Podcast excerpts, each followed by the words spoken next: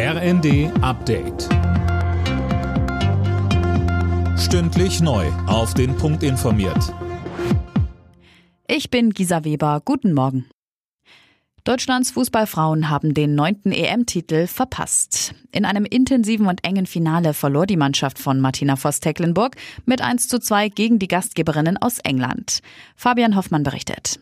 Vor über 87.000 Fans im legendären Londoner Wembley Stadion lag die DFB 11 erst hinten, konnte zwischenzeitlich durch einen Treffer von Magul ausgleichen, kassierte in der Verlängerung dann aber einen weiteren Gegentreffer. Für die Engländerinnen ist es der erste EM-Titel überhaupt. Millionen Menschen haben sich die Partie am Fernseher angeschaut, Zehntausende bei verschiedenen Public Viewings in ganz Deutschland, beispielsweise in Hamburg, Berlin und München.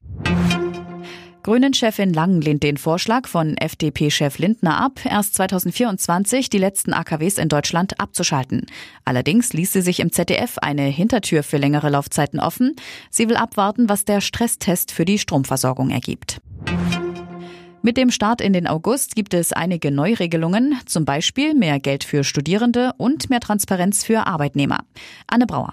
Beim BAföG steigt der Förderhöchstsatz von 861 auf 934 Euro im Monat und BAföG-Empfänger, die nicht bei ihren Eltern wohnen, kriegen einen einmaligen Heizkostenzuschuss von 230 Euro.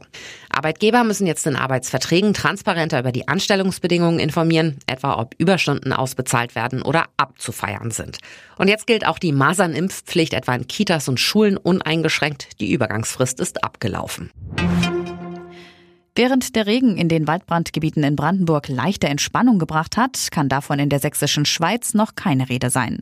Mittlerweile sind über 550 Einsatzkräfte vor Ort.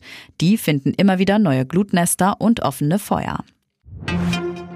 Und nochmal zum Sport. In der ersten Runde des DFB-Pokals ist Erstligist Hertha BSC ausgeschieden. Die Berliner verloren gegen Zweitliga-Aufsteiger Eintracht Braunschweig mit 5 zu 6 im Elfmeterschießen. Vorjahresfinalist Freiburg setzte sich erst in der Verlängerung mit 2 zu 1 gegen Kaiserslautern durch.